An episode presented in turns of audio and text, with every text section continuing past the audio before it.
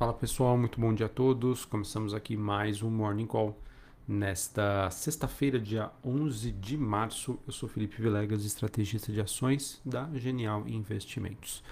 Bom pessoal, nesta manhã a gente acaba tendo aí pouquíssimas novidades em relação ao conflito entre Rússia e Ucrânia.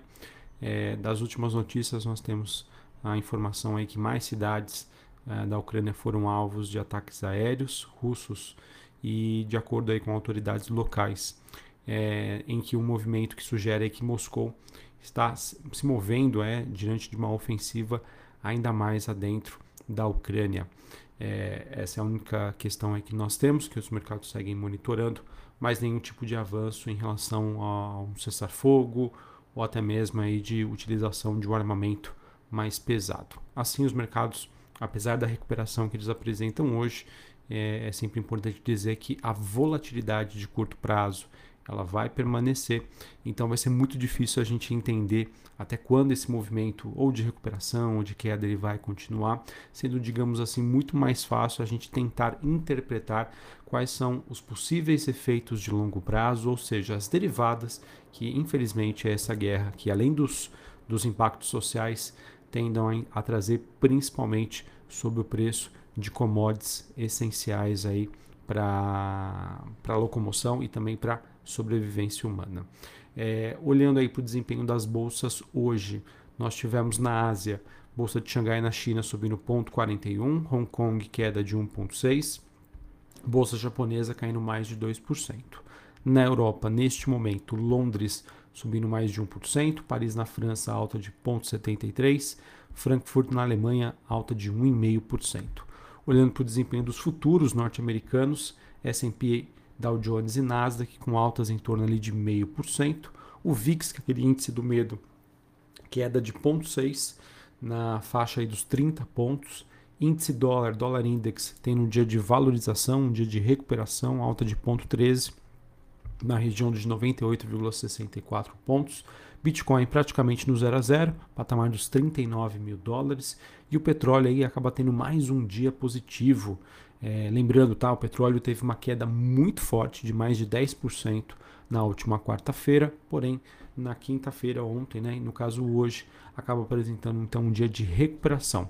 O contrato WTI negociado em Nova York sobe 3,5%, próximo dos 110 dólares o barril. É, além disso, metais industriais como o cobre tem um avanço aí de 1,11%, minério de ferro na China fechando no negativo e o níquel ainda não apresenta negociação.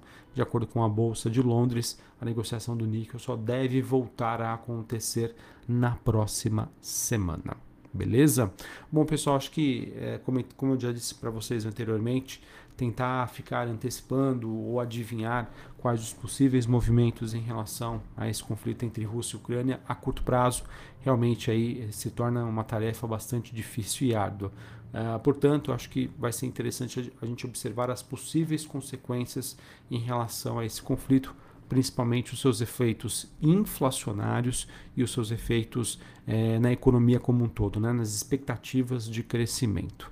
Uh, antes da gente falar um pouquinho sobre esses temas, é importante a gente mencionar que ontem a gente teve a divulgação dos dados é, core do CPI, ou seja, os dados de núcleo de inflação nos Estados Unidos foram dados referentes ao mês de fevereiro, ou seja, em que a gente ainda não tinha os impactos econômicos né, desta guerra e que os números eles vieram em linha com as expectativas, porém a, a questão negativa nisso é que eles acabaram confirmando que existe um cenário aí de inflação alta e preocupante nos Estados Unidos, temos o maior nível aí dos últimos 40 anos. E levando em consideração né, que uma nova rodada aí de alta nos preços das commodities petróleo, commodities agrícolas, ainda deve trazer maiores pressões é, para os preços aí a serem praticados no mundo e também nos Estados Unidos. A gente também teve ontem na Europa, né, mesmo diante né, da fragilidade econômica que hoje impacta o velho mundo, o Banco Central é, Europeu sinalizou aí para uma possível aceleração do processo de retirada de estímulos. E ao contrário do que vinha sendo feito né, nas últimas reuniões, é, eles se justificaram que caso os dados né, econômicos mostrem uma recuperação de acordo com o que eles têm por objetivo. Isso poderia fazer com que essa retirada acontecesse mais cedo do que o planejado. Obviamente, pessoal, muito impactado por esse cenário de inflação. O que eu queria compartilhar aqui com vocês é que, se de certa maneira o mercado, né, os investidores, eles entenderem que hoje existe um gap, uma diferença muito grande entre as taxas de inflação e as taxas de juros que estão sendo praticadas por esse por, pelos principais bancos centrais, no caso aqui, acho que o principal foco hoje é o Banco Central norte-americano e o Banco Central europeu, vai existir uma necessidade de que essa movimentação de ajuste para que, entre aspas, né, a taxa de juros vá de encontro com as taxas de inflação para tentar é, ter aí os seus controles, né, os seus efeitos, é, os bancos centrais vão precisar agir rapidamente nesse processo de retirada de liquidez. E não sei se vocês se lembram, né? Acredito que sim. No ano passado, um dos fatores pelos quais trouxe muito impacto aqui para as ações do Brasil foi a necessidade do nosso Banco Central ter que é, ter subido né, a taxa de juros num ritmo muito forte e muito elevado, né, dando entre aspas aí um cavalo de pau para tentar aí conter as expectativas e ancorar, a, a, no caso, né, conter e ancorar as expectativas inflacionárias. Se esse processo precisar ser feito por grandes bancos centrais, principalmente o norte-americano, na minha opinião, vai existir uma tendência de que os ativos né, globais, as ações globais e ativos que têm uma correlação inversa com a taxa de juros nos Estados Unidos, no mundo, possam sofrer aí é, e ter aí os seus impactos. Acredito que esse, pessoal, é o tema, obviamente, que ainda é, vai repercutir no ano de 2022 e que eu acredito que é, as pressões inflacionárias tendem a impactar e empurrar cada vez mais sobre essa necessidade aí de subida de juros no mundo desenvolvido. Tem também as questões né, dos efeitos econômicos. A gente já começa a ver aí os seus impactos, olhando, por exemplo, a economia americana, nos índices de confiança do consumidor. É, porque é aquilo, né, pessoal? Se você tem, se você perde poder de compra em relação ao que você pode comprar né, em relação ao seu salário. Você vai ser muito seletivo sobre o que você vai consumir. Então, atividades não essenciais, né, produtos, bens discricionários, eles tendem aí a ter uma menor demanda neste momento, que na verdade é o que já acaba acontecendo aqui no Brasil. Né? Os dados é, de varejo aí que foram divulgados recentemente mostram esse cenário. As empresas, por exemplo, de e-commerce aqui no Brasil, Magazine Luiza, Via Varejo, Americanas, para quem já acompanha o mercado, ver o quanto que essas empresas vêm sofrendo nos últimos meses, muito por, muito por conta disso. A população, principalmente a mais pobre, mais carente, sofre os seus efeitos inflacionários, ela empobrece.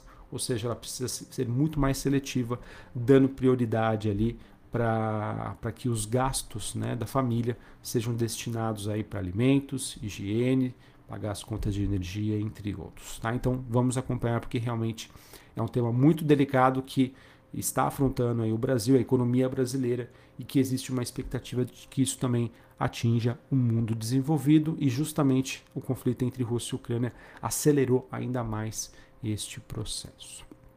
É, saiu uma notícia também, pessoal, só abrindo parênteses aqui, que a União Europeia e o Reino Unido estão abrindo investigações antitrust contra o Google, a Meta, por conta aí de anúncios online.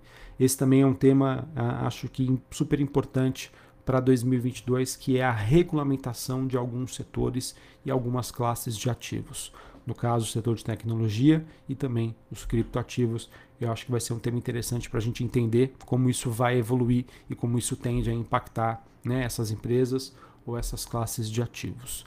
Para finalizar só o contexto internacional, antes da gente falar aqui sobre o Brasil, é importante dizer que na China foram divulgados dados de crédito e que os mesmos ficaram muito abaixo das expectativas em fevereiro, tá?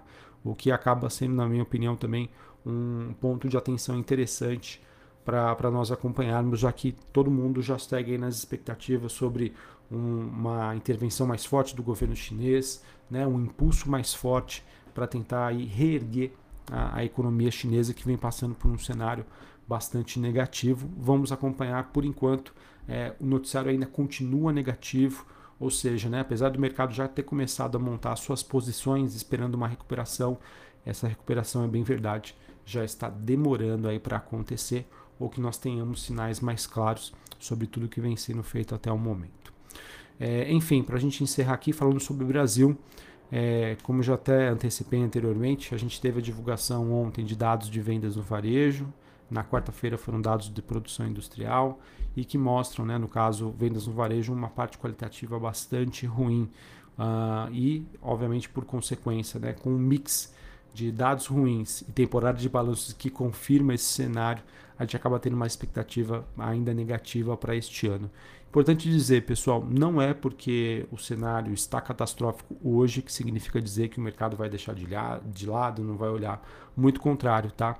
A gente sempre tem que ter aquela visão anticíclica, ou seja, de tentar antecipar os ciclos.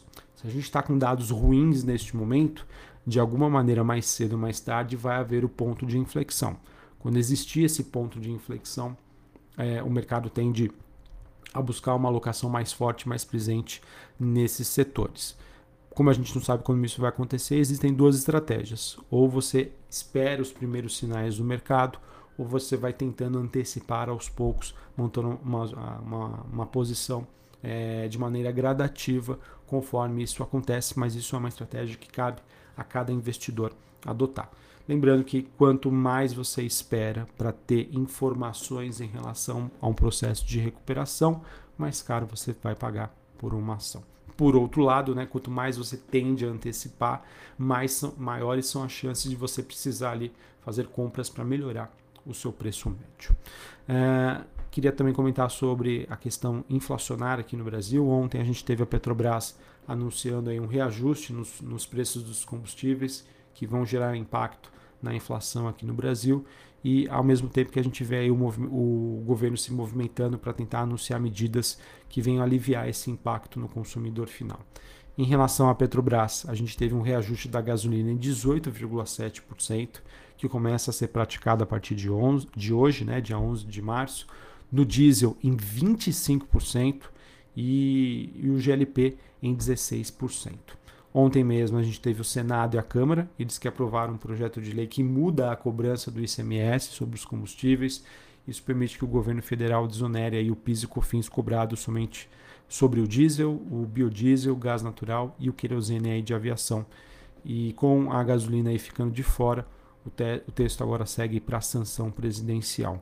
Importante dizer né, que após os reajustes que em relação à Petrobras, por incrível que pareça, pessoal, ficaram abaixo do necessário, ou seja, ainda existe uma defasagem dos preços praticados pela Petrobras em relação ao, ao praticado no mercado global, a média, e também depois dessa aprovação desse projeto de lei, a gente teve o ministro Paulo Guedes também dizendo que a criação de um subsídio para o diesel ele só seria realizado na hipótese de um possível prolongamento aí da guerra entre Rússia e Ucrânia. Vamos acompanhar. Sobre essa situação, pessoal, acho que é importante dizer que nós, obviamente, né, já começamos a ver notícias, né, é, sendo aí colocadas na mídia em relação a protestos né, dos, dos caminhoneiros sobre o preço do diesel, é, ou seja, acaba criando aí realmente um ambiente nada construtivo, em que de um lado né, você tem essa questão dessa necessidade do reajuste dos preços, por outro lado, o governo tentando apagar esse fogo, mas sem, digamos assim, margem de manobra, olhando aí para as contas públicas, para a questão fiscal que já segue bastante pressionada. Enfim, é uma situação que não existe certo ou errado. E vai ser uma situação em que para cada atitude vai existir as suas consequências. O que, que vai ser priorizado? O controle da inflação, o controle fiscal, é, a, no caso, a, as possíveis né, manifestações sociais que podem existir em relação a isso. Enfim, é realmente aí um jogo de xadrez, é uma situação bastante complicada e que acho que não vai adiantar a gente querer antecipar esse movimento sobre o que realmente vai acontecer. É monitorar, é acompanhar e você, como investidor, escolher se você quer participar ou não deste processo e destes riscos. Quando eu falo você, investidor, é especificamente olhando para a Petrobras. A princípio, né, com o que vem sendo feito até o momento, o governo está chamando essa responsabilidade para ele, o que traz um alívio para a Petrobras. Mas até que ponto isso vai acontecer? Né? o governo vai receber toda essa bomba, isso vai ficar com ele, ou de certa maneira isso poderia impactar os acionistas da Petrobras em possíveis movimentações futuras sobre essa questão. Tá bom? Novamente, não existe certo ou errado, é você entender quais são os riscos e querer ou não participar desse processo. Belezinha? Então é isso, pessoal. Realmente aí, apesar do, do, do dia positivo que nós temos hoje, muita volatilidade, na semana que vem, importante dizer, a gente tem decisão aí do Fed, Banco Central Norte-Americano, temos Copom aqui no Brasil, mercado por enquanto aí a maioria dos players acreditando numa alta de 100, de 100 bips, né, ou seja, de 1%. As coisas realmente não estão fáceis, mas é isso, o mercado é isso e diante aí dessa volatilidade que também surgem as boas oportunidades para aquele investidor que entende o que está fazendo, tem o controle de risco e tem ali tudo planejadinho, é, montar um posicionamento. Se der certo, eu faço isso. Se der errado, eu faço aquilo. E é assim que você sobrevive aí nesse mercadão. Um abraço a todos, uma ótima sexta-feira para vocês, bom final de semana e até mais. Valeu.